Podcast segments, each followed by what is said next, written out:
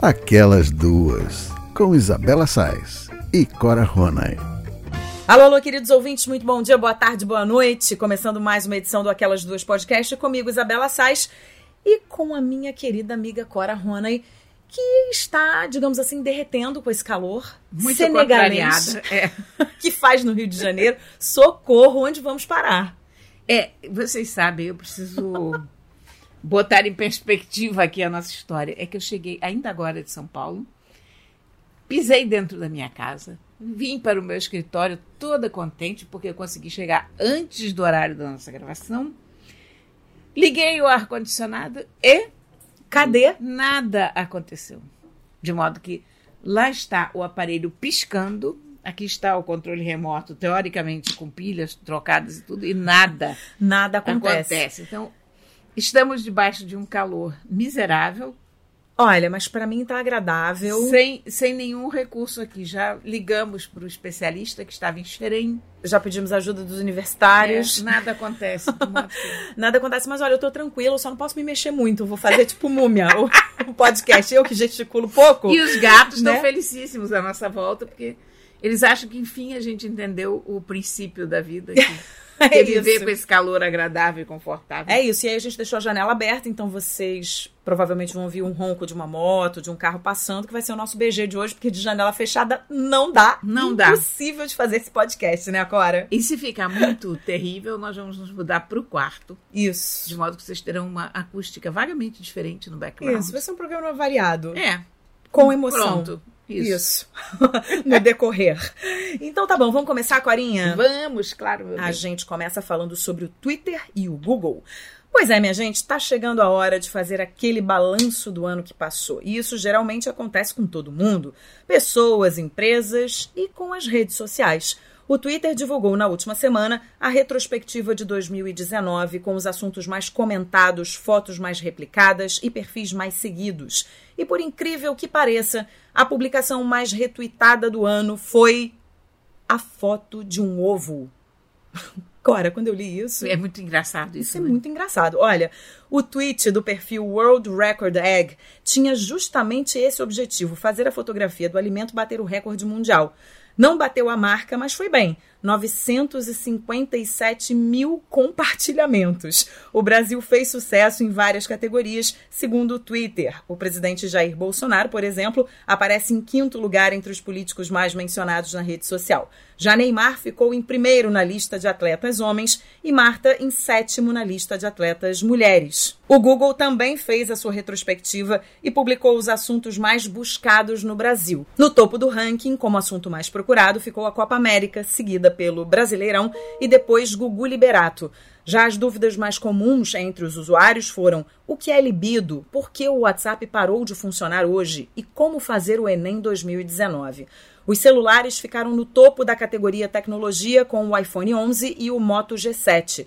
Já no tema entretenimento, os que mais bombaram foram o filme Vingadores Ultimato, o reality show BBB 19 e a série Game of Thrones. Corinha, se precisa me fazer entender, porque eu não consegui entender ainda, como é que uma foto de ovo é a mais retuitada do ano. Porque o espírito da internet, no fundo, é esse, né? Gente, isso é sensacional. Tem, tem, olha, no tempo da internet a vapor, uma das páginas que fazia mais sucesso, assim que apareceu a World Wide Web, que é essa interface gráfica da internet e tal, uhum. havia o grande botão vermelho que não fazia nada. Você já tinha ouvido falar nisso? Não. Era Conta. um grande botão vermelho que não fazia nada. E todo mundo ia nessa página do grande botão vermelho que não fazia nada para ver o grande botão vermelho que não fazia Fazendo nada. nada. Fazendo exatamente nada. O que ele se propunha a fazer era um sucesso. Gente, porque, claro, era o botão que não fazia nada e lá estava ele fazendo nada. Isso é sensacional. Então, a internet tem sempre uma coisa meio nonsense. Então, você tem isso. Vamos bater o recorde da foto mais vista. Vamos bater o recorde da coisa mais tweetada. Então, tá aqui, propõe um ovo cozido. Não é essa foto do ovo, é importante que se diga, não é sequer um, um ovo estrelado, um ovo mexido. É um ovo cozido. Não, nem sei se está cozido. Pode. Olha, é, é, um, é um mistério existencial, porque é um ovo visto de fora, que a gente não sabe se está cozido, se está cru, se está meio ao ponto, se está bem passado. Olha, então é um mistério existencial. É uma imagem que te provoca uma certa curiosidade, digamos assim. Como será grande, que está esse ovo? Grande curiosidade gastronômica, existencial. Haverá um pinto dentro desse ovo? será comestível esse ovo? Mas olha, é uma super meditação. Você fica ali olhando para o ovo, o ovo fica olhando para você. E você fica, como será que está esse ovo? Será que esse ovo por, vai ser quebrado? Por, por outro lado, quebrado? por que não o ovo? Né? Pronto. Você retuitou esse ovo? Não, eu não retuitei esse ovo, mas apenas por uma razão, porque eu não frequentei o Twitter esse ano.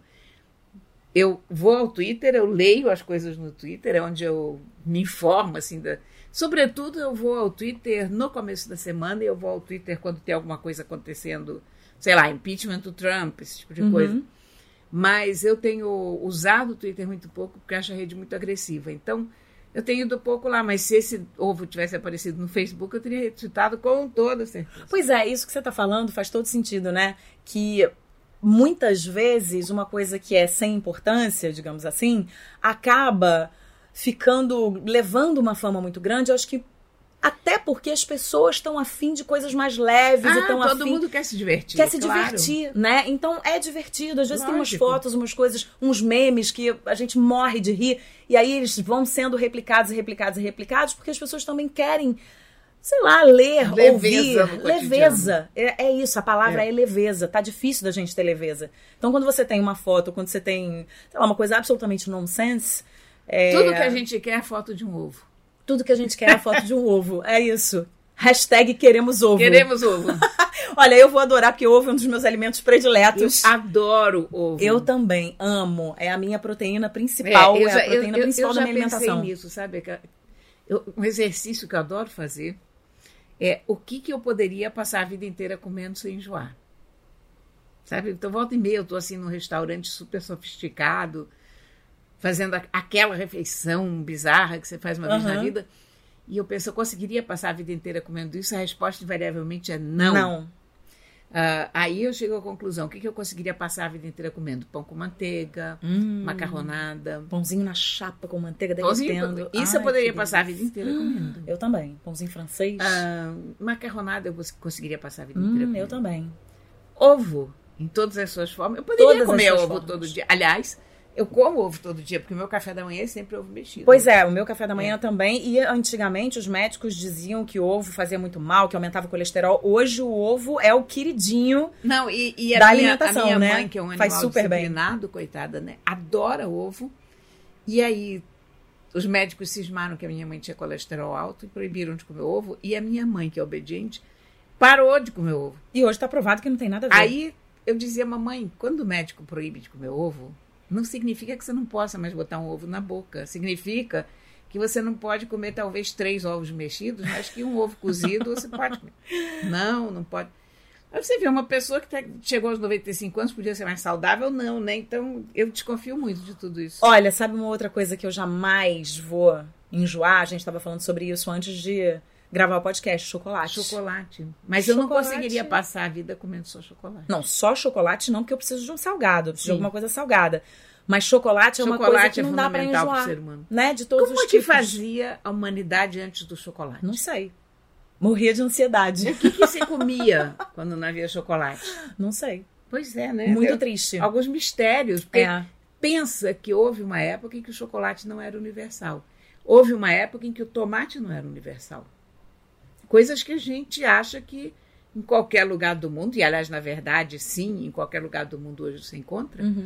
essas coisas foram carregadas de um lugar para o outro. O chocolate da, da América, acho que da América Central, né? Não sei. a Amé- América Latina, do modo geral, para o resto do mundo. O tomate também daqui da América. Você imagina a Itália sem, sem tomate? Como é que podia isso? Pois é. Como é que eles faziam a macarronada Como é sem a, vive qual eu não sem- vivo? Pois é, como é que a gente vive sem molho de tomate? Que é um negócio que eu adoro. Eu boto molho, molho de tomate em quase tudo. Eu já te falei do livro do Já falou do Vermelho, não tomate, falei? falou. Do molho? Pois falou. é. Acho que você não falou aqui ainda. Qual é o nome? Fala o livro é muito ouvintes. interessante. O livro se chama O Império do Ouro Vermelho. Que é conta a história do, do é de um tomate. autor francês, Jean-Baptiste Mallet, e foi traduzido pelo Arnaldo Bloch, meu colega Uhum. lá do Globo, e conta a história da, digamos, sei lá, do monopólio praticamente do molho de tomate hoje pela China. É sensacional. Nossa, deve ser sensacional. É muito bom o livro. Vou ler. Eu adoro tomate, adoro tudo Não, que e, vem do tomate. e esse livro é muito divertido porque conta a história de um produto que você acha que é inteiramente despretensioso, que está logo ali, que nasce pronto, né? Sim, você vai ver, tem uma super história por trás, né? Cara, você chega no supermercado, você pega uma lata de extrato de tomate, pronto. Né? Ou você pega um molho de tomate mais chique, italiano, pronto, com azeitonas, ou Ou você pega o próprio tomate para fazer o molho em casa, que pra mim é a melhor versão do, do molho de Ah, tomate, não, né? isso nem se falar. Não, mas eu tô falando todas as latas que a gente compra, no fundo, mesmo aquelas mais sofisticadas, no fundo, elas usam o mesmo produto que vem da China. É isso. Daquele extrato de tomate que você usa mais vagabundinho, ao molho não sei das quantas, com azeitonas, com isso, com aquilo, sofisticadíssimo, trufado, blá, blá, blá, blá, blá. Tudo isso vem do mesmo lugar. Agora, Cora, voltando aqui pro Ah, nosso e eu, assunto. e, e eu não sei se eu te contei, senão fico me repetindo, né? Mas é feito com tomate diferente do tomate que a gente come. Não, você não tinha falado isso. Então, é um tomate especial, cultivado especialmente para ser transformado em molho, que os entendidos em tomate, o pessoal da agricultura, chama de tomate de combate. Por causa da resistência dele, ele tem uma pele mais dura. Ah. Ele é mais oval do que o nosso tomate habitual. Ele se machuca menos. Uhum. Tomate de combate, achei uma coisa linda. Tomate pra de gente... combate é incrível. Tomate de combate me lembrou a gente jogando tomates nos políticos. Achei uma coisa tão boa.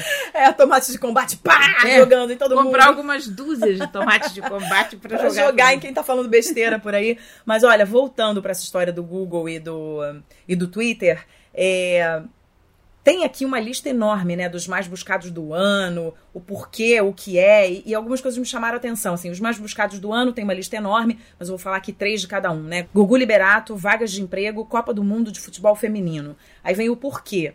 Porque o WhatsApp parou de funcionar hoje, que eu já falei na cabeça, né? Porque são 21 tiros de canhão. Por que separado ou por que junto? Essa deve ser campeã Por- mesmo essa- em todos os ser anos, campeã, né? essa deve ser porque essa- campeã. é porque a gente tem dúvida mesmo. Aí o que é? O que é libido, como eu falei antes, o que é democratização, o que é golden shower, Ah, bom, pronto, né? o que é shallow now.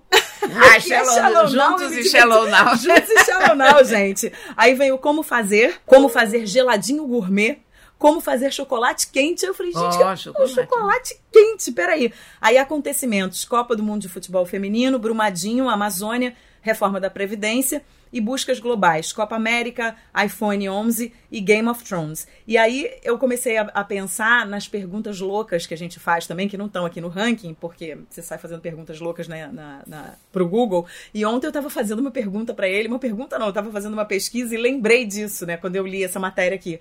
O meu filho, a gente foi no Jardim Botânico, meu filho viu uma formiga bem pretinha e no bumbum da formiga tinham duas bolas laranjas. Laranja, duas bolas laranjas. Laranjas ou laranja? Laranja. Laranja. Então tinham duas bolas laranja no, no bumbum da, da formiga. E aí a gente falou: caramba, uma formiga de bumbum laranja, não sei o que e tal. Aí eu sempre falo pra ele: filho, a gente precisa pesquisar isso. Ele adora pesquisar, abrir o computador e pesquisar. E aí lá fui eu pro Google: formiga preta com duas bolas laranjas no, laranja no bumbum. Ou seja, são umas pesquisas muito loucas que a gente faz ao longo do ano, né? E afinal, o que é essa formiga? Então, não é uma formiga, é uma vespa. Ela não Ah. tem asa, porque parece que a vespa. eh, se não me engano, a vespa fêmea não tem asa.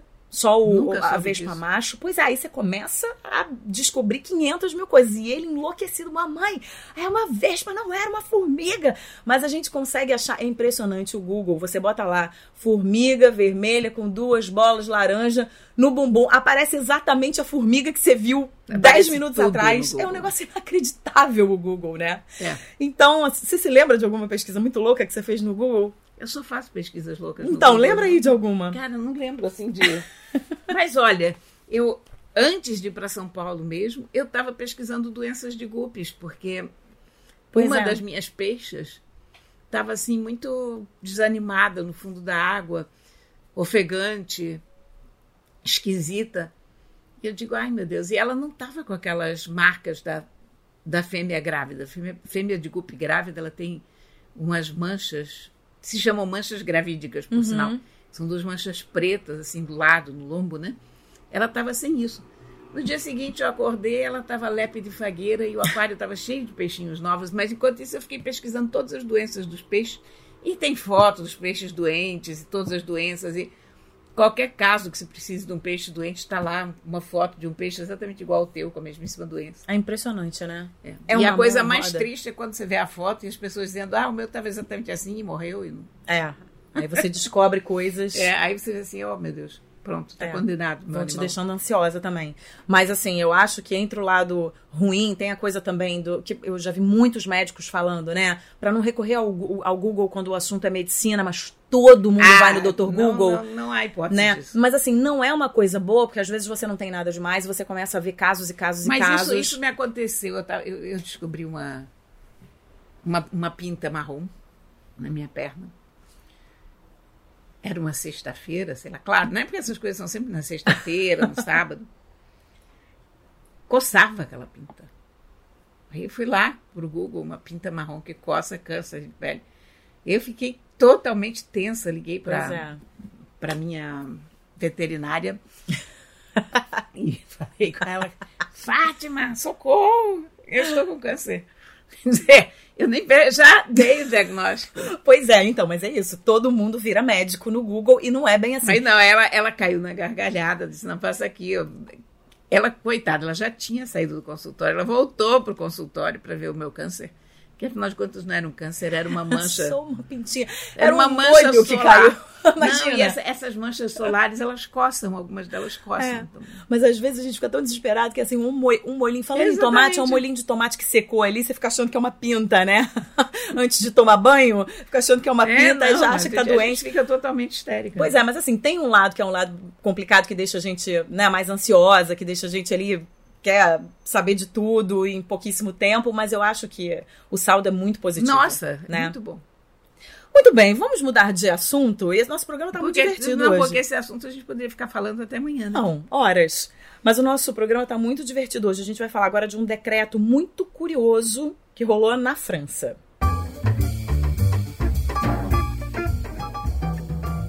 A prefeita de La Gresle, uma cidade de 900 habitantes a 80 quilômetros de Lyon, decretou que está proibido morrer na cidade aos sábados, domingos e feriados. Como é que faz? A medida, segundo ela, foi uma resposta provocativa à falta de médicos na cidade, fora de dias úteis. A prefeita diz que quer destacar a situação catastrófica do sistema de saúde da França rural. A gota d'água aconteceu no dia 1 de dezembro, um domingo, quando um habitante da cidade morreu. Por conta da falta de médico, a prefeitura demorou mais de duas horas para achar um profissional de saúde que pudesse atestar oficialmente o falecimento. Os serviços de emergência das cidades próximas se recusaram a mandar ambulâncias e até sugeriram que os policiais assumissem as funções legais, o que a prefeita considerou uma incrível falta de respeito com as famílias. Ela disse que essa morte provou o absurdo do sistema, lembrou que as pessoas têm dificuldades em obter tratamento, encontrar um médico e às vezes precisam viajar quilômetros para serem atendidas. Ela disse também que vem tentando chamar a atenção dos políticos há anos sobre esse assunto, mas nada está mudando. Será que agora vai? Me deu um pouco de sensação de que eu estava lendo uma notícia do Rio. E aí é eu vi estranho, que não era o né? Rio, era na França. Eu jamais imaginei que eu fosse ler uma notícia dessa acontecendo na França, uma situação de saúde assim. Agora é muito doido esse decreto também, né? É uma Mas pro... eu gostei, é um eu gostei protesto, do né? decreto. É um decreto de protesto. É um decreto de protesto, é. Né? é muito válido, porque nós, o que, que nós estamos fazendo aqui? Discutindo o problema da saúde na França. Uhum. Ela conseguiu botar esse problema no mapa. É. Eu, eu espero que as autoridades competentes em Paris estejam prestando atenção tanta atenção quanto nós. ela chama, na verdade, ela conseguiu chamar a atenção. Eu acho que só fazendo uma maluquice dessa você sabe, que você chama gente, atenção, né? Mas eu vou te dizer nas uma autoridades. Coisa. A gente tende a achar que tudo funciona no mundo, menos no país da gente, né? E não é verdade. Quando a gente sai do país da Problemas gente... existem em todos os cantos. Uhum. E problema de saúde pública, se você não tiver na Escandinávia, ou se você não tiver na Suíça, aliás, eu acho que até na Suíça você tem. É claro que tem problema. Tem muita gente no mundo. Os recursos do mundo são limitados. todo canto vai ter problema. E eu acho jeito. que quando você sai daqui, isso foi uma experiência que eu vivi, assim, quando eu fui para alguns países da Ásia é, e vi uma realidade completamente diferente da nossa, eu voltei com a sensação de que a gente morava num oásis. Sim. Sabe? É, então é muito. É, quando você faz essa comparação, quando você vai para um lugar de cultura muito diferente ou um lugar muito pobre, né, e você olha para o seu país, muitas vezes você tem a sensação de que, opa, peraí, deixa eu valorizar o lugar onde eu tô, porque todo lugar tem problemas e tem lugares que tem mais problemas do que o lugar onde eu moro, né? A gente, a gente achar que só o país da gente tem problema é uma miopia Sim. com o, o mundo, digamos assim, uhum. né? É uma falta de noção do que acontece pelo mundo. Eu, quando fui ao Marrocos, logo na primeira semana, eu consegui quebrar o braço. Eu era uma calçada mais ou menos como uma, as calçadas cariocas. Uhum. Levei um tombo Achei que tinha torcido o pé e o braço. Não sabia que tinha acontecido nada com o braço, mas o braço insistindo doer muito. Aí, isso foi em Essaouira, uma cidade linda, beira-mar. Voltei para Casa Blanca. Em Casa Blanca me levaram para a melhor clínica local. E quando eu cheguei na melhor clínica local, você imagina, o médico brincava fazendo o seguinte: ele ficava com a tampa da caneta arrancando as caspas da cabeça nossa, que visão agradável. Mas, não, eu não vou esquecer isso nunca. Sendo que esse médico trajava preto.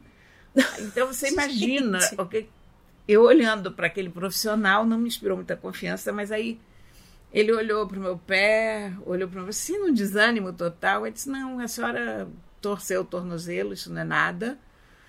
Uh, vou fazer um, uma compressa com álcool e vou tomar gás com álcool. Olha, mandou eu tomar aspirina ou qualquer coisa assim perfeitamente ridícula. E o braço ele disse que não era nada. Aí eu acreditei, né? E passei um mês no, no Marrocos manquitolando e ainda bem que eu estava hospedada com um amigo que tinha um bom fisioterapeuta. E o fisioterapeuta disse, olha, não, é, tem alguma coisa aqui, tem alguma coisa aqui. Você, quando chegar no Brasil, você olha isso. Vem aqui. Quando eu cheguei aqui no Brasil, toda dolorida, fui consultar um ortopedista de verdade. Aí ele me disse, cara, você quebrou o braço, né? Só que a essa altura já consolidou. Ah. E aí, o que, que, você fez? Aí ele teve que fazer uma, uma injeção, foi uma das coisas mais dolorosas que eu fiz na Nossa, vida, de uma infiltração cora. de não sei o quê. Mas para você ver, isso é a melhor clínica de Casablanca pois e é, tal. Pois é. Mas é isso então, mesmo. Pronto, é, é assim. Então a gente acontece, reclama, né? A é. gente fica reclamando, reclamando, reclamando, mas faz parte. Acho que todo mundo deveria sair, deveria ter a oportunidade, né? Porque às vezes as pessoas não, não têm a é oportunidade porque... de sair. Mas quando você tem a oportunidade de sair e ver uma realidade que é muito diferente da sua e pior do que a sua, você começa a valorizar mais Olha, o lugar onde você mora. E aí, e aí, uma vez eu tive que ir ao dentista em Londres. Você vê Londres, uhum. seguro saúde, aquele seguro que a gente paga antes de viajar. Sei. E quando eu cheguei no consultório, isso é um consultório em Harley Street, que é a, a, a Rua dos Médicos lá e tal. O consultório era todo acarpetado. Assim, pequenos detalhes é, que você nota que é. a gente está. Que o Brasil certamente está mais avançado em Sim. higiene tá, do que a Inglaterra. Então, é aquelas coisas assim que você diz assim, não, o mundo todo é igual. Não adianta a gente querer achar que a gente está muito pior. O Rio está passando por um momento tenebroso. Sim na área da saúde pública. Não, se fosse no Rio, esse decreto aqui tinha que proibir morrer todo dia. É, não só nos mas, finais de semana. Mas o mundo é cheio de problemas. O resumo, o resumo disso é que não adianta a gente achar que há lugares perfeitos, porque perfeição não existe. A gente Ponto, vê isso, isso, A gente vê isso, por exemplo, eu tenho muitos amigos que moram fora do Brasil, né? Que saíram por motivos completamente diferentes. E todas as vezes que esses amigos voltam é, para passar uma temporada, a conversa com os amigos é sempre, ah, tá tudo bem, mas Sempre tem um mais. Tá, ah, tá tudo legal, Mas, a vida claro, dá mais. Todo, todo sempre lugar tem um mais. um mais. Sempre vai todo, ter um mais. Não, não, não tem lugar lugar perfeito. perfeito. Não tem. E ia ser um saco morar num lugar perfeito Deus, também, né? né? Pelo amor de Deus. Olha, e eu conheço lugares teoricamente perfeitos, como a Finlândia, a Suécia, e vou te dizer, são lugares altamente tediosos. Pois é.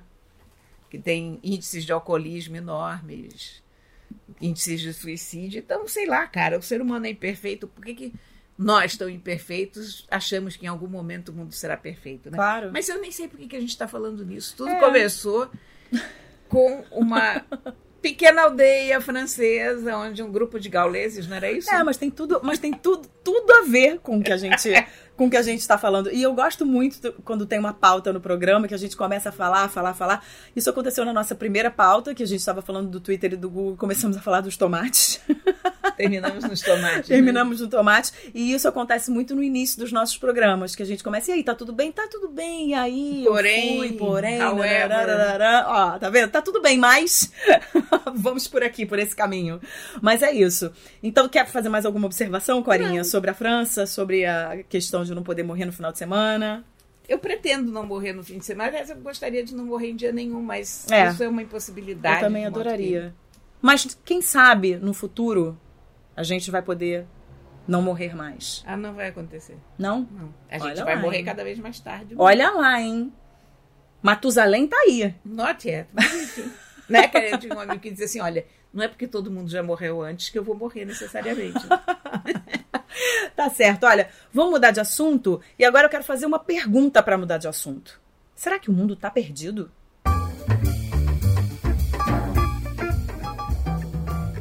O ditador da Coreia do Norte, Kim Jong-un, acaba de ser homenageado pela Câmara do Rio de Janeiro. Ele recebeu uma moção de louvor a pedido do vereador Leonel Brizola Neto, do PSOL. Esse tipo de homenagem é bastante comum na Câmara Municipal. Milhares de instituições, organizações, estabelecimentos comerciais e membros da sociedade civil carioca já receberam a condecoração. Mas essa, claro, acabou gerando polêmica. Segundo o texto do político que pedia a homenagem, Kim Jong-un merecia a moção por todo o esforço de seu povo e de seu máximo dirigente na luta pela reunificação da Coreia e a necessária busca da paz mundial. A Coreia do Norte é considerada uma das ditaduras mais repressoras do planeta. De acordo com a Anistia Internacional, as autoridades são responsáveis por graves violações dos direitos humanos, incluindo a detenção de até 120 mil pessoas em prisões políticas, sujeitas à tortura, condições desumanas e execuções sumárias. Após a polêmica, o PSOL afirmou que essa não era a opinião do partido e que Brizola Neto faz a moção individualmente. Já o gabinete do vereador disse que a moção foi motivada pelas conversas de paz estabelecidas na Península Coreana ao longo do ano de 2019. Especialistas afirmam que é necessário ter maior clareza do que se tratam essas condecorações, para que servem e para quem são elas devem servir para, de fato, valorizar pessoas que tenham tido destaque em projetos, que tenham feito alguma ação social e política ou que tenham beneficiado a cidade de alguma forma. A gente falava na última, na nossa última discussão aqui, é, que o Rio de Janeiro está tá, tá passando por um momento complicado. Um momento de trevas. Um momento de trevas. E as trevas estão aí, é. né? Isso, Também, eu acho isso inacreditável. É inacreditável. Acho que o pessoal não ter expulso esse cara é o fim da picada. Acho que essa homenagem envergonha a cidade, envergonha o Estado, envergonha Totalmente. o país. Uh, é uma falta de noção do que acontece, é uma desconsideração com qualquer pessoa inteligente, é uma ofensa aos coreanos do Norte, aos coreanos do Sul. Uh, é uma indignidade com as pessoas que morreram sob esse regime. É um atestado de burrice para esse cara, eu não sei nem o que dizer. Eu não tenho, sinceramente, nem indignação, nem palavras para definir o que eu sinto diante disso. É. E achar que nós estamos pagando o salário de uma besta desse quilate. É isso. A gente ainda paga o nosso dinheiro, né? Ainda vai para o salário dessas pessoas que deveriam estar tá se ocupando em homenagear de fato quem merece ser homenageado. Não, essas pessoas deveriam estar tá trabalhando. Homenagear as pessoas não é trabalho. Sim, mas se, se vai fazer uma moção, que se faça uma moção a quem realizou um projeto Sim. que mereça essa moção, né? Mas o que eu vejo cada vez mais é, são as pessoas, e aí de uma maneira geral, eu estava pensando sobre isso, são as pessoas se ocupando cada vez mais com aquilo que não importa. Não, e, e com você, aquilo que não deve merecer a nossa atenção. Isso, isso envergonha a gente num grau, porque quando você vai para a Coreia do Norte, tem um, um museu da, da fraternidade universal. Uhum. É um palácio, como todos os palácios da Coreia do Norte, de mármores dourados. Aquela população está morrendo de fome. A Coreia do Norte vive numa insegurança alimentar permanente. Não tem comida, não tem energia elétrica. Violência do Estado é um horror. o tempo todo. Enfim, todas essas coisas que a gente sabe. Então, no meio disso tudo, tem um gigantesco museu da Fraternidade Universal, em que, desde Kim Il-sung, eles expõem todos os presentes que os chefes de Estado receberam ao Uhum. longo dos anos. E você sabe que toda visita de chefe de Estado, toda delegação, leva um presente. Então, aquele museu é bizarro, porque tem salas e salas de presentes enviados, sei lá, pela Inglaterra, pelo, pela Alemanha, pela China.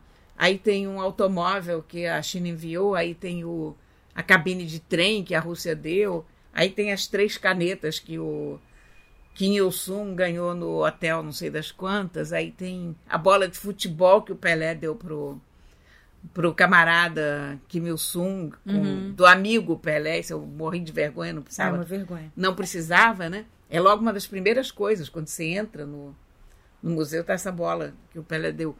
E tinha meia dúzia de quinquilharias brasileiras. Quinquilharias essas dadas pelo Partido Comunista, pelo PT. Aí vai uma moção dessas, de uma besta quadrada dessas também para lá, né? Como se o cara tivesse um alto merecimento. Então tá lá o povo brasileiro prestando homenagem a esses tiranos. E aí eu me lembro que a gente estava com esse grupo de, de turistas, que são sempre pequenos grupos, e não tinha nada da Holanda. E, e aí os holandeses estavam tão orgulhosos. Estavam felizes de É, não ter nada da, tiveram da uma Holanda. moral com a gente e tinha muita coisa dos ingleses. Os ingleses ficaram devidamente envergonhados e Uhum. encabulados. Agora, por que será, né, que essas pessoas. Eu não sei, eu, eu realmente fico me perguntando. Por que, será que existe realmente uma identificação dessas pessoas com a pessoa Não, isso é homenageada? Não, só, não é só burrice, não, Cora. É Alguma ignorância. identificação Não, não, tem. não. É ignorância. É- Alguma identificação tem, Cora. Não é possível. é porque esse débil mental, esse energúmeno, para usar a palavra certa, esse energúmeno se considera de esquerda e ele acha que todos os regimes de esquerda são válidos e legais. Ele não- esse energúmeno, que provavelmente deve fazer grandes declarações contra o fascismo, não percebe que um regime totalitário que se Uhum. diz de esquerda é tão fascista quanto Claro, um regime totalitário de direita. claro. Quer dizer, esse energúmeno considera que o povo pode ser morto se o opressor for de esquerda. É, esse mas- é o drama, Mas eu, entendeu? não- eu não sei se eu, eu não sei se isso é, é burrice, não. Acho que isso pode ser estratégico, acho que isso pode ser. Eu não sei. é, a gente hoje vive uma Não- situação não- política. Não, subestime o alcance da burrice. Mas você nesse está tentando, caso. não, você está tentando encontrar uma saída digna e honrosa para uma cavalgadura das quatro patas. Não, não tô mesmo, porque eu acho isso aqui o, o, o fim da picada. Eu só não sei se é burrice. Eu acho que é. Acho que é alguma Má outra fé, coisa. Má ser. fé. é. Ignorância. Má fé. Ignorância, a gente já falou. Não, mas eu acho que é mais má fé. Porque eu acho que hoje a gente vive Maus sentimentos. mundo. Então, mas eu acho que hoje. Obrigada por você ter me ajudado, porque eu tava tentando raciocinar aqui.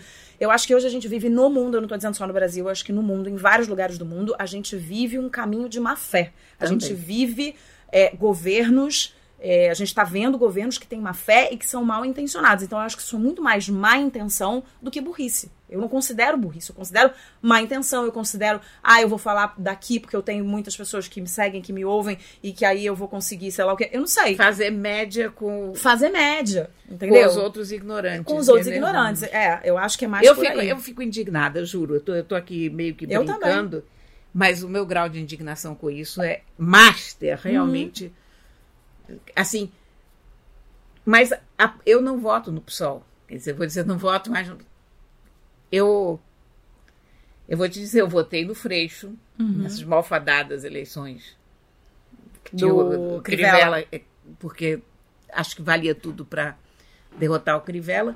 Mas eu te digo uma coisa: depois de uma coisa dessas, quando um partido se recusa a expulsar uma criatura que homenageia É. Kim Jong-un, Não dá nem para não dá para votar num partido desses nem como contraponto a um Crivella. É caso de anular. É, e na verdade, né? Porque o, isso, aqui, isso aqui é um partido que está aceitando qualquer coisa. Tá aceitando, assim? porque, porque na realidade eles disseram que a opinião do partido. É como? Só assim, é, né? É, que essa não é a opinião do partido, mas que essa moção é uma moção individual. E isso, para mim, é um pouco tipo, vou tirar meu time de campo aqui. É ficar em né? cima do muro. É ficar em cima mas do eles, muro. fizer- eles fizeram isso com o caso de antissemitismo também. No segundo turno, lembra da- das eleições municipais? Uhum. Que alguém te- deu uma declaração horrível. É. E o pessoal fez a mesma coisa. Disse, ah, não, isso é um- uma questão pessoal. não Olha, tomou nenhuma atitude lamento, né? mais né? drástica. É, eu também. Lamento muito. Bom, mudamos de assunto e falamos agora sobre Paraisópolis. A comunidade de Paraisópolis, em São Paulo, está na boca do povo. Infelizmente, por conta de uma ação da polícia que foi, no mínimo, desastrada, terminando com a morte de nove jovens inocentes durante um baile funk. Muito se fala dos bailes que acontecem lá, de como agem a polícia, os bandidos, mas não dá para esquecer que a comunidade é feita em grande parte por gente do bem. Esses dias o G1 fez uma matéria super legal de uma dessas iniciativas interessantes que rolam por lá. Desde novembro, moradores lançaram a Paraisópolis Celular para os moradores da comunidade. Os planos são personalizados e pouco mais de um mês depois já são mais de 1.400 usuários. Segundo os criadores do projeto, o objetivo é atender demandas específicas, de acordo com o perfil dos moradores, que muitas vezes não são oferecidos pelas grandes operadoras. A Paraisópolis Celular é regulamentada pela Anatel, mas não possui infraestrutura própria. Ela compartilha antenas com as grandes operadoras por meio de acordos comerciais. Alguns usuários explicam que optaram pela companhia para ajudar a comunidade a crescer. Outros dizem que tem melhores benefícios e tem também aqueles que optaram pela operadora local por dificuldade de ter acesso a crédito. Essa hum, atitude da comunidade, né, é muito legal. Adoro É, isso. Né, de você lançar né, uma, uma novidade e as pessoas aderirem né, a essa novidade porque querem fazer a comunidade crescer. Esse eu acho que é o espírito que todo mundo deveria ter, seja em comunidade, seja em bairro, seja, né? A gente acho, em sociedade é isso, a né? solução para o mundo, porque o mundo está muito grande. E eu acho que as grandes soluções para o mundo hoje são pequenas. Uhum. Eu acho que as coisas se resolvem em, em escalas pequenas, em escalas menores. O que o Jaime Lerner chama de acupuntura urbana, né? Quer dizer, ele não fala exatamente em empresas, ele fala mais de arquitetura, de Sim. urbanismo. Mas eu gosto de transpor a ideia do Jaime Lerner para esse tipo de empreendimento, para esse tipo de solução. Porque você cria coisas, soluções, empresas, ah, recursos locais, do tamanho da necessidade das pessoas que vivem no É, local. e na verdade, quando você cria de dentro da comunidade, você sabe exatamente quais são as necessidades Exatamente, principais dessa comunidade. É muito melhor você aderir, você ser cliente de um produto que é criado dentro da comunidade do que um produto que vem de fora, que está atendendo né, as necessidades e as demandas ali, mas não 100%. Né? Mas, mas quanto menor o. Olha aqui, nós Ah. temos um unicórnio perturbando, Matilda já tá reclamando que a gente tá empurrando ela perturbando o aqui. podcast. Gente, é porque ela tá em cima do microfone, não dá, ela é muito folgada, o, essa Matilda. o... Rata. Pronto. Fala. Eu, eu acho que quanto menores as soluções, mais elas podem ser personalizadas. Sim. E eu acho que hoje a gente. É engraçado, a tecnologia está permitindo muito isso. A gente, com a era industrial, a gente passou. an- Antigamente tudo era muito personalizado. Tudo era feito para uma pessoa, para outra, para duas, para 50. Com a era da industrialização, a gente teve uma, um crescimento dos produtos em massa que eram feitos para milhares de pessoas e se supunha que as pessoas todas obedecessem a um padrão, seguissem um modelo e tal. E a, tecno a tecnologia está permitindo uma coisa curiosa, que é o produto de massa personalizado. E ela pode ser até até coisa da tecnologia, até o produto de tecnologia, que aparentemente é uma coisa muito sofisticada, você vê. Você não tem como botar antenas de telecomunicação para Uhum. uma comunidade pequena, mas você pode fazer uma operadora que tem acordos comerciais Claro. funcionar para uma comunidade pequena. Uhum. com planos para uma comunidade pequena, com, com custo que aquela comunidade pode pagar. Então, tem muitas soluções que são altamente personalizáveis. É, eu acho muito mais simpática a ideia de você enxergar as comunidades, os bairros, as pessoas, de acordo com a necessidade de cada um, de acordo com a sua singularidade, do que você enxergar como massa. Sim. Porque aí todo mundo se torna igual. E eu acho que isso vai para uma discussão até mais profunda mesmo, de entender que todo mundo é diferente, de, cada, de que cada lugar tem a sua necessidade, né? De que de repente a minha necessidade não é a sua, que não é a da, da, da outra pessoa. Enfim, e, e você ter uma, um produto mais direcionado não, a essas e pessoas. A, a própria oportunidade de pagamento, porque você às vezes tem, tem planos, porque por mais barata que, te, que seja hoje a, a telefonia, uhum. ela ainda é cara. Tem gente que mesmo o plano mais barato ela não consegue pagar. Chega no fim do mês está sem crédito no celular. Uhum. Então você começa a fazer um produto que que está feito na medida daquela pessoa. Essa pessoa não precisa de interurbano, ela não, ela de repente não precisa de nada do que a gente está usando lá. Ela precisa de um WhatsApp que funcione bem, digamos. É. É. Eu me lembro que quando eu comecei a fazer rádio, eu fiquei muito interessada pelas rádios comunitárias. Eu acho muito a legal. Rádio comunitária acho máximo. Eu acho sensacional, porque é. também é uma. Principalmente em relação à prestação de serviço, porque acho que uma das funções do rádio é prestar serviço, né, além do entretenimento e de outras coisas, mas na prestação de serviço você está prestando serviço diretamente para aquela comunidade. Exatamente, né? é muito bom. Você não está falando de assuntos que não interessam aquela comunidade. Quando você faz um rádio como né, a gente fez, é, às vezes é muito difícil você entender e você chegar à conclusão é, do assunto sobre o qual você vai falar. Porque será que vai atender a gregos e troianos? Porque você não sabe direito quem são os gregos e os troianos, entendeu? Na rádio, comunida na rádio comunitária você sabe exatamente para quem você está falando. Não, e você então, é mais fácil você definir até pauta. que a, a rádio é uma das poucas coisas que permanecem fortemente locais, né? Sim. Você tem telejornais, os telejornais mais fortes são os telejornais nacionais. Uhum. Mas as rádios, eu não sei, existe alguma rádio nacional? Não, né? Na Não, CBN, só- talvez? É, não. Não, não sei se eu não sei se a CBN é nacional. Se é CBN em todas as todos os lugares do Brasil? Não sei. Olha, pronto. Vamos, vamos, Vamos vamos pesquisar. A pesquisar. gente vai ficar, a gente vai ficar Vamos ficar essa... devendo essa. Vamos ficar Porque devendo a- A essa. impressão que eu tenho é que é uma coisa altamente local, que, que a rádio fica, porque tem até aquela coisa do, dos nossos repórteres de helicóptero, né? É, e tem uma coisa da rádio, quando você falou agora de diferentes estados, diferentes lugares, a rádio tem uma coisa muito do sotaque. Como o rádio, ele te aproxima muito do, né, o ouvinte, ele se sente muito seu amigo, então ele se sente muito confortável, porque ele tá ouvindo ali o sotaque muito parecido com o dele. Quando, por exemplo, eu vou para São Paulo e eu ligo, eu ligo rádio, eu não tenho absolutamente nada contra o sotaque dos paulistas, mas quando eu ligo rádio, me causam, opa, realmente eu tô em outro lugar. Estou em outro ouvindo- lugar, É, é. e o, o telejornal, por exemplo, nacional, que você tá falando, eles neutralizam Ele- é, o sotaque para que é. todas as áreas do Brasil se sintam confortáveis de ouvir. É. A rádio não tem essa preocupação, né? Então, assim, você, você, se você estiver em outro estado, se você estiver em outra cidade, você vai lidar ali com aquele sotaque, vai ouvir aquele sotaque, vai causar um estranhamento, mas é muito rico. Né, de você ouvir É, também o que está acontecendo em outros lugares. Então, eu, eu sempre gostei, sempre fui muito interessada em rádio, em rádio comunitária, porque eu acho isso, eu acho isso, que vai direto ao ponto. Né? E quanto mais direto ao ponto a gente for, eu acho que é melhor. Melhor. Então, muito legal essa história aqui de, de Paraisópolis. Corinha, a gente chegou ao fim do nosso programa, não sem antes dar as nossas dicas preciosas, que eu acho que são o ponto alto do programa, porque todo mundo que eu encontro na rua fala, ah, eu adoro o, o podcast. Gente, as dicas são maravilhosas. E por que vocês não botam as dicas todas no Instagram? A gente tenta, gente gente, tem- mas a é que às gente vezes tenta, não a dá tenta. tempo de botar. Então, conta aí, o que, que você tem pra hoje? Olha, hoje eu tenho a dica de um livro sobre polvos. Esse livro, gente, eu Polvos. cheguei aqui, a Cora me mostrou, é sensacional. Ouve só, fala aí, Cora. Esse livro se chama Outras Mentes. O subtítulo do livro é O Polvo e a Origem da Consciência. O livro é escrito por Peter Godfrey Smith. Foi editado pela Todavia. É tradução do Paulo Geiger, aliás. Tem que mencionar porque está uma excelente tradução. É sensacional. Esse homem é um filósofo, esse homem é um mergulhador.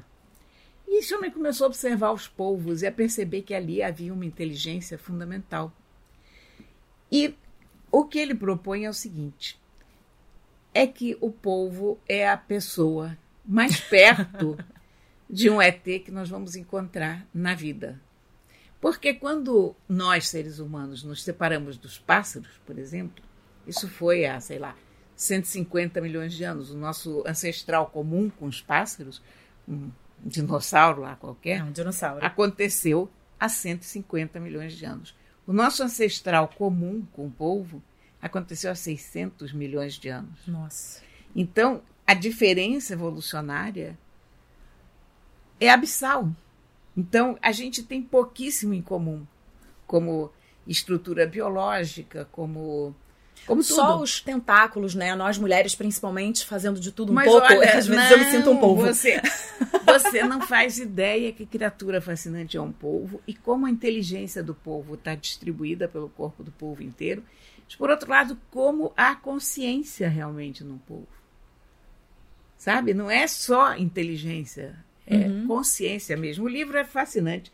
Eu acho que esse foi um dos melhores livros que eu li ao longo de 2019 e eu recomendei esse como um dos livros nos meus livros de Natal na quinta-feira, né? Eu tô Agora, muito curiosa. Eu vou ler esse livro com certeza. É realmente fenomenal e é tão original, tão interessante essa ideia dele. E eu adoro povos. Toda pessoa que mergulhou e eu mergulhei bastante. É lindo, né? Polvo é um bicho lindo. Não, não é só que é lindo. Você se comove com a inteligência daquele animal. Você percebe que aquele animal está prestando atenção em você. Ainda que você não chegue a essas conclusões tão espetaculares quanto, quanto Godfrey Smith, porque afinal nem todos somos filósofos e, Claro. e biólogos e tal, mas a gente percebe que aquilo não é um peixe qualquer. A gente percebe que a gente está diante de uma inteligência Uhum. especial. E a, a- a verdade é que desde que eu mergulho, eu nunca mais pedi polvo. Eu não parei de comer polvo porque, sei lá, se eu chego em algum lugar e tem polvo, eu como, mas eu nunca mais pedi. É, eu não como polvo. Sabe? É uma, é uma coisa. Porque eu, eu. Eu não tenho essa coisa, eu não como isso, porque também, senão a tua vida fica muito difícil Ah, não, é. socialmente, mas eu cada vez como menos e, e nunca mais tive coragem de pedir um povo, de me sentir diretamente responsável pela morte de um animal maravilhoso desses. Então, Corinha, você mergulhava? mergulhei aos 40 anos, comecei a mergulhar e passei muito tempo mergulhando, até os 50 lá vai pedrar. Mergulhando o quê? Com tanque? Com, com, com garrafa, assim. garrafa? Olha só, gente. Mergulhei muito tempo e mergulhei muito bem, modéstia à parte. Que incrível! Mergulhava adorei. bem. Mas você parou? Parei porque aconteceram N coisas na minha vida, porque começou a ficar difícil, porque depois eu fiquei muito deprimida, depois eu comecei a engordar. Aí quando você engorda, é horrível mergulhar com excesso de peso, porque você tem que usar um lastro muito pesado, por incrível que pareça. E aí isso é muito chato. Então eu a vida inteira eu sonho em emagrecer um pouco para voltar a Pra voltar mergulhar. a mergulhar. E Já tá no caminho. É, talvez, quem sabe, esse seja o ano em que eu volte Você já tá virando filezinho de borboleta. a mergulhar. O problema é que no Rio de Janeiro o mergulho é muito complicado. Por quê? Porque a água é muito fria, porque você tem que usar uma, uma roupa muito mais quente, muito mais complicada de usar do que a gente Não é precisaria. clara também, né? Não, ali a- as cagarras, onde eu gostava de mergulhar, é um caldo de cana. Você tem uma visibilidade de 5 metros, Uhum. É, 10 pois é. metros num dia muito bom. Ah, isso quando você tem 40 anos tá legal, mas quando você tem 66 já não tá tão legal. Depois, quando você mergulha todo dia durante 10 anos, não sei que já começa a não ter tanta graça. E a outra coisa é que uma coisa é você botar uma roupa de mergulho de não sei quantos milímetros num ambiente frio, outra coisa é com esse calor do Rio de Janeiro. Então É. você imagina se botar aquela roupa para uma água gelada e depois você sobe com aquela roupa. O bom mesmo é mergulhar no Caribe.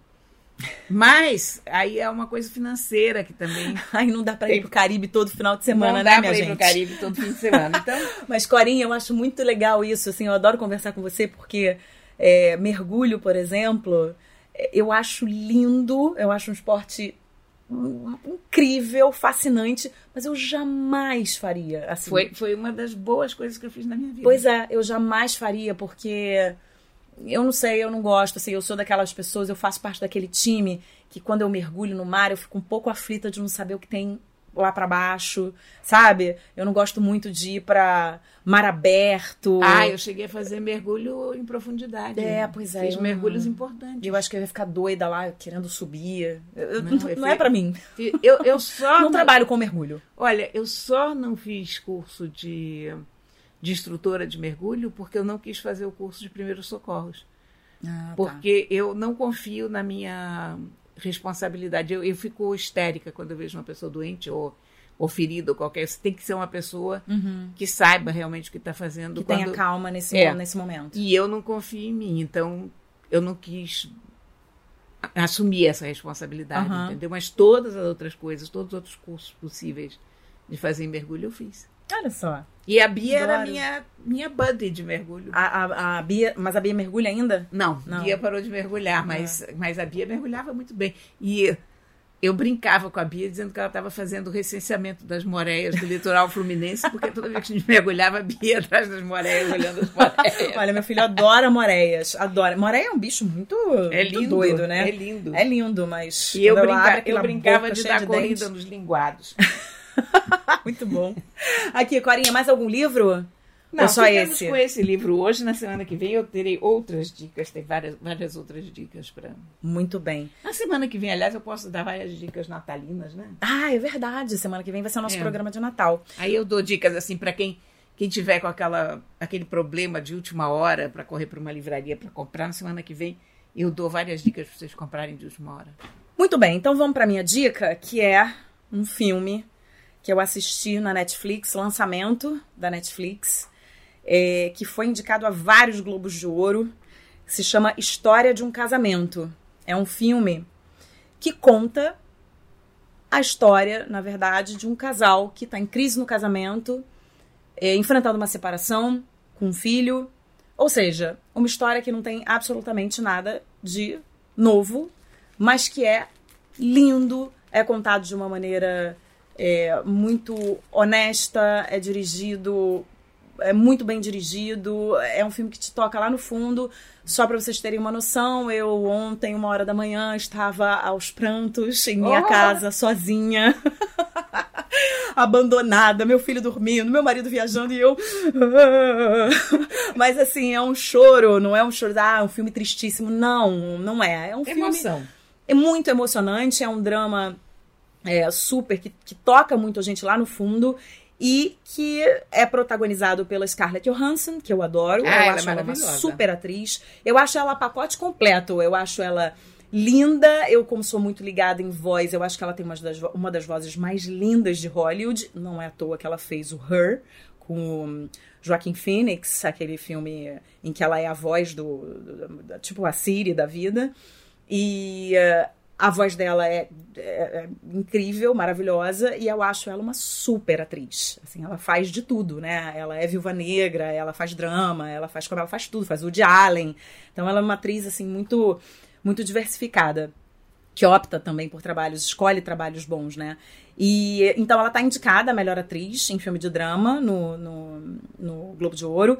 O ator que faz com ela é o Adam Driver, que tá indicado a melhor ator em filme de drama, que vale conferir o trabalho dele. Eu o trabalho dele é nele. muito sensível, ele não é um ator conhecido, ele fez. é, acho que ele fez alguns Guerra nas Estrelas desses novos, ele fez Infiltrado na Clã. É, mas ele não é, assim, não é uma cara conhecida. Quando você olha pra ele, você você não, não conhece muito bem. E ele tá muito bem, assim, é um trabalho que tem, assim, é, o trabalho dele tem, sabe, ele tá ali no ponto certinho do personagem. Tá indicada a atriz coadjuvante com a Laura Dern, que eu amo, de Ah, paixão. ótima. Eu acho ela ótima. Eu também. E mais, melhor filme, trilha sonora original e roteiro. Nossa, eu vou assistir hoje. Então vale muito a pena. Acho que é um filme vou assistir hoje. muito legal. E eu também tô doida pra assistir. Eu vou ver se eu assisto pra dar dica na, na semana que vem. O Dois Papas, do Fernando Meirelles. Ah, nossa, eu tô querendo muito ver que também tá indicado. De repente a gente podia até ver e, e comentar É, na vamos. semana que vem, que eu tô doida pra Vamos ver. ao cinema, é Então vamos. Então tá aí, história de um casamento na Netflix a qualquer hora do dia, da noite, da madrugada, da tarde. Isso que é bom. É. É só ir lá e pum, dá play a hora que você quiser.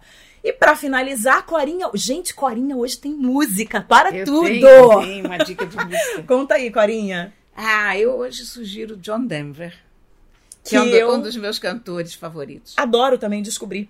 A, a Bela não sabia quem era o John Denver E aí eu comecei a tocar umas músicas do John Denver e ela conhecia todas. Eu cantava todas, gente. Ela falei, só não tinha ligado o nome à pessoa. o nome à pessoa, é. E a principal das músicas que eu pus ali na nossa playlist é o Perhaps Love. Ai, que lindo. Em que ele canta junto com Plácido Domingo.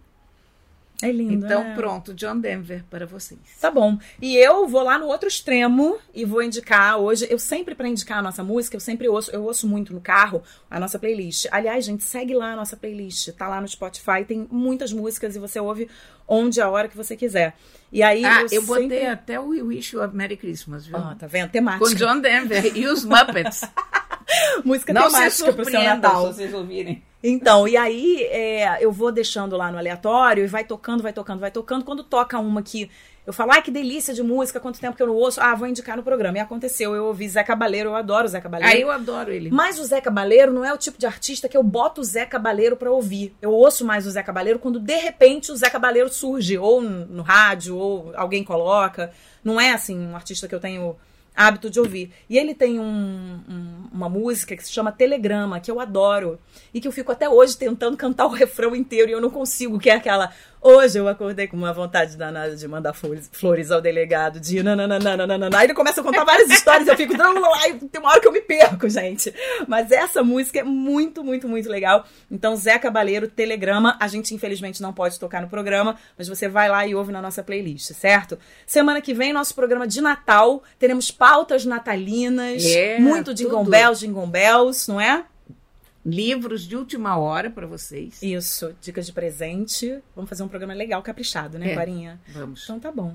E vai ter, gente, na, na semana que vem, na nossa gravação, vai ter participação especial do Theo, meu filho. É. Então, muito provavelmente, ele vai falar muito nesse microfone, Você- não estranhe. Ele, ele- ele vem para cá brincar com os gatos, com os peixes e com o dinossauro lá da sala. Isso, e falar no microfone. Quem sabe vai deixar a gente gravar o podcast. É, isso será, será uma incógnita. Cenas dos próximos capítulos. Corinha, um beijo pra você, boa semana. Beijos para todo mundo, para você sobretudo, Belinha. Beleza, até semana que vem, valeu. Aquelas duas, com Isabela Sais e Cora Ronay.